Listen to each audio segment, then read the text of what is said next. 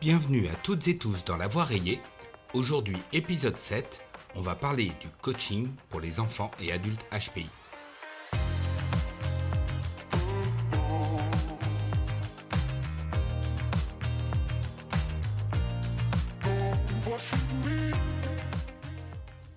Si vous avez écouté les autres épisodes, vous comprenez maintenant combien les enfants HPI se distinguent par des capacités exceptionnelles et une capacité à assimiler les connaissances à un rythme souvent bien supérieur à la moyenne. Cependant, derrière ce potentiel extraordinaire se cachent de nombreux défis.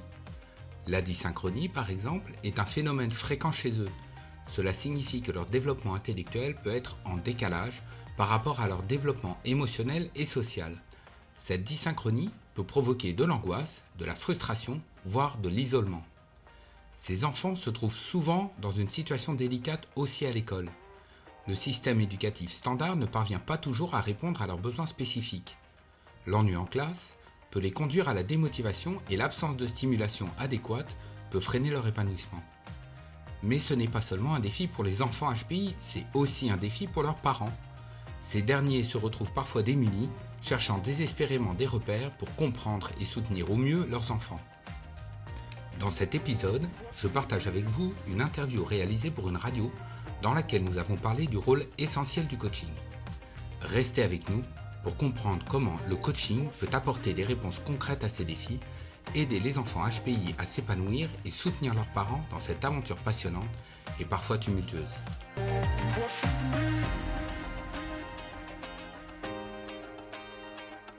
Bonjour à toutes et tous, je m'appelle Franck Robert et je suis votre accompagnateur dans ce voyage dans le haut potentiel intellectuel. Bonjour à tous, vous êtes sur Quartier des Ondes, l'heure de pointe et aujourd'hui nous sommes sur le format Les métiers qui soignent, c'est la deuxième, c'est le deuxième épisode. Euh, j'ai euh, rencontré donc Franck Robert, qui est euh, coach depuis quelques années. Il va nous expliquer son parcours, pourquoi il est devenu coach, comment se passe ce métier-là et en quoi consiste précisément vraiment ce métier.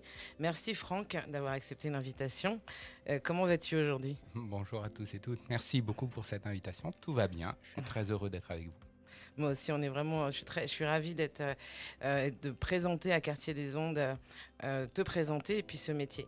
Donc déjà, ça fait combien d'années que tu fais ce métier et est-ce que tu peux, as toujours fait ce métier-là ou raconte-moi comment t'en es arrivé là?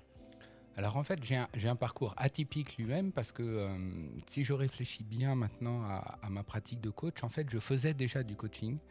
Euh, dans mon premier métier, j'ai une première carrière dans l'éducation nationale, donc j'étais conseiller principal d'éducation. Et quand on regarde la pratique de ce métier, on s'aperçoit qu'il y a beaucoup de conseils, comme dit le mot, mhm. et beaucoup d'éducatifs. Donc je me retrouvais en posture de coacher les enfants et même d'avoir les parents. Donc dans cette première carrière, j'étais déjà en train de faire ce que je suis en train de faire actuellement. Donc tu étais CPE, comme on dit, euh, au collège? Alors j'ai été CPE en collège et j'ai été CPE en lycée puisque euh, j'ai pratiqué cette, euh, cette profession pendant plus de 20 ans, 25 ans même, avant de devenir personnel de direction pendant plusieurs années. Mais oui, c'est la première grosse carrière. D'accord. Donc tu as quitté l'éducation nationale et tu t'es formé au coaching alors en fait, j'ai commencé à réfléchir avant de quitter. Parce que hmm. quand j'avais le projet de quitter, il fallait quand même que je prévoie euh, la porte de sortie et la, et la suite. Donc j'ai réfléchi à ce que je savais faire. Et c'est là que je me suis rendu compte qu'en fait, ce que j'avais fait toute ma carrière, c'était, ça se rapprochait au coaching. Donc j'ai commencé à réfléchir à, une idée d'accompagnement parce que euh, ma mission de vie, c'est vraiment d'aider les enfants et d'aider les parents. Donc en sortant de l'éducation nationale, bah, j'ai fondé un cabinet de coaching je me suis formé avec des professionnels qui m'ont montré des outils de coaching qui étaient euh, là pour le coup très euh, euh, formels par rapport à ce que je faisais plutôt une pratique informelle et intuitive. Donc j'ai acquis des outils mmh. et j'ai mis en parallèle de, de, cette connaissance en fait mon savoir-faire de mentorat. Et c'est là qu'on va parler coaching et mentorat pour les enfants où ben, je sais ce dont les enfants ont besoin, donc du coup j'ai tellement d'expérience et je connais tellement de cas pratiques et je sais ce qui fonctionne et ce qui ne fonctionne pas que avec les outils de coaching, à côté je mets l'expérience et l'expertise. alors moi, je suis spécialisé dans le coaching mentorat des enfants au potentiel intellectuel, donc ça veut dire à partir de 8 ans. Et souvent, je vais vers 20, 22 ans parce qu'après, ça devient des adultes et euh, c'est un autre métier. Hmm. Et euh, du coup, j'accompagne les enfants, mais j'accompagne les parents parce que euh, quand on est à haut potentiel intellectuel, en fait, c'est une question de d'informations. On manque d'informations fiables pour se connaître. Et alors, ce profil a, ça de particulier, c'est que c'est pas un handicap, c'est pas un trouble, c'est pas une pathologie, c'est euh, une façon dont les fonctions cognitives se développent dans le cerveau. Et ça crée une forme de décalage en fait chez les enfants dès la naissance. Hein, c'est dès la naissance et ils se rendent bien compte en fait qu'ils ont une grande différence avec leurs petits copains copines, avec leur environnement. Ils voient bien que quelque chose est un petit peu euh, à, côté de la plaque par rapport à leur environnement. Et cette sensation-là grandit avec eux. Mm.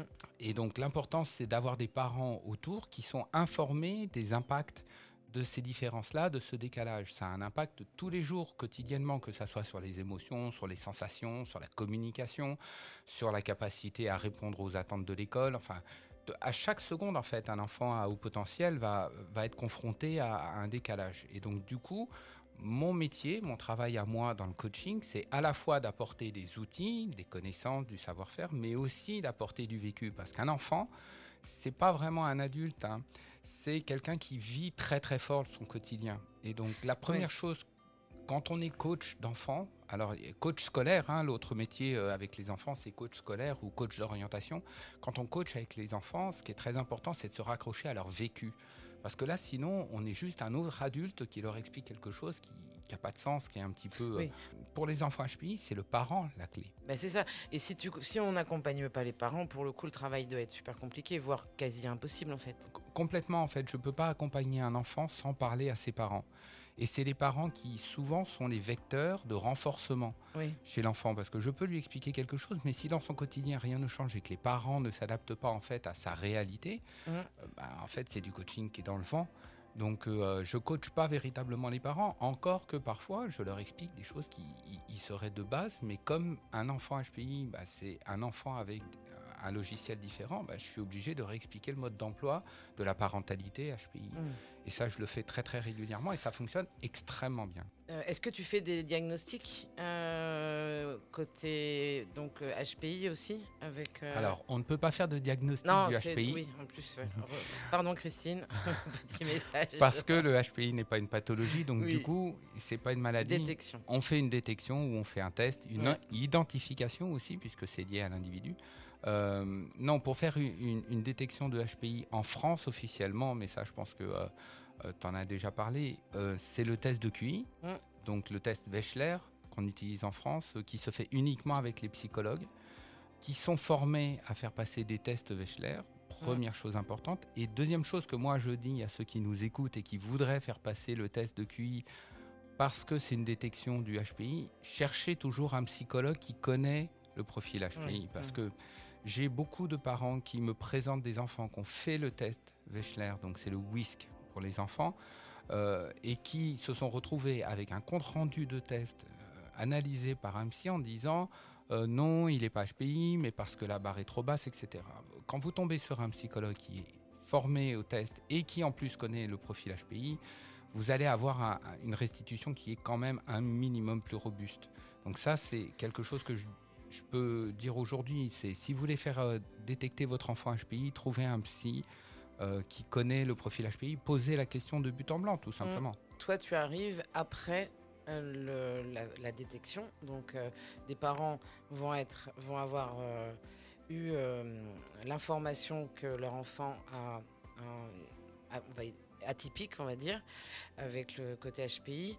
Et pas que, parce que tu dois aussi t'occuper d'enfants 10 ou c'est bah. vraiment que HPI euh, Moi, je suis spécialisé HPI, mais euh, quand les enfants sont HPI, parfois ils ont un trouble associé qui est très régulièrement un trouble 10. c'est ça. Donc, je, me suis spécialisé dans les troubles 10 quand j'étais dans l'éducation nationale. Et là, j'ai suivi une formation sur le TDAH, euh, les troubles déficit de l'attention avec ou sans hyper activité. Parce que c'est important pour un enfant qui est HPI plus TDAH de pouvoir être pris en charge globalement. Donc je me suis informé et formé aussi sur ça. Mais en fait, moi, les parents m'appellent même quand ils n'ont pas la détection, mais qu'ils ont une forte suspicion. Mm. Voilà. Et parfois, ils m'appellent en disant Est-ce que vous pourriez confirmer si mon enfant est HPI ou pas? Alors, c'est toujours délicat parce qu'on ne peut pas le dire officiellement, mais euh, le HPI a vraiment des caractéristiques très fortes. Et chez les enfants, c'est vraiment très exacerbé. Donc, on, on fait le tour de son vécu, on fait le tour de son quotidien, et là, on a quand même une première impression on- qui va pouvoir euh, dire aux parents bon, allez-y, il y en a pour 350 euros, hein, un test de QI en France euh, maintenant, au bas mot. Donc, C'est euh, ce que j'allais dire Obama, oui. au, au bas mot. Donc, souvent, souvent, ils viennent me dire, je dis bon, oui, là, vous n'allez pas mettre de l'argent par la fenêtre. Combien de temps ça dure en moyenne un accompagnement? Alors, Je pense que ça doit varier. Je fais un peu les questions-réponses, mais est-ce que tu as une moyenne de- Alors moi, je commence un accompagnement en dessous de 3 heures, ça n'a pas de sens. On n'a pas le temps, donc c'est minimum 3 séances d'une heure. Je fonctionne avec des séances euh, d'une Mhm. heure. Alors je- toute la France, hein, parce que ça fonctionne extrêmement bien en visio, contrairement à ce qu'on peut penser. Pas besoin d'être en présentiel dans un cabinet. Euh, Trois heures, ça va très vite parce qu'on a beaucoup de choses en fait à dire et on échange. Et quand on est HPI, qu'on a un, un vécu qui est fort, très intense, on a besoin aussi d'avoir un interlocuteur. Et ces séances, elles servent aussi à avoir quelqu'un qui en face est HPI, parce que je suis concerné par le profil, et qui du coup euh, ne trouve rien bizarre. Voilà, il va dire ah oui je comprends, bah tiens ça ça me fait penser à ça ou on échange.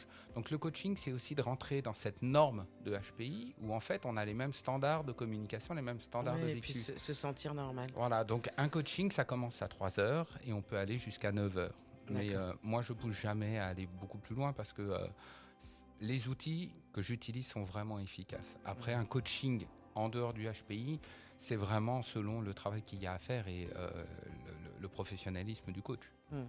Eh ben, écoutez, là, on est, on va clôturer l'émission. Euh, quartier, donc quartier des ondes, euh, l'heure de pointe. Merci beaucoup. À très très bientôt, en tout cas. Merci, Franck.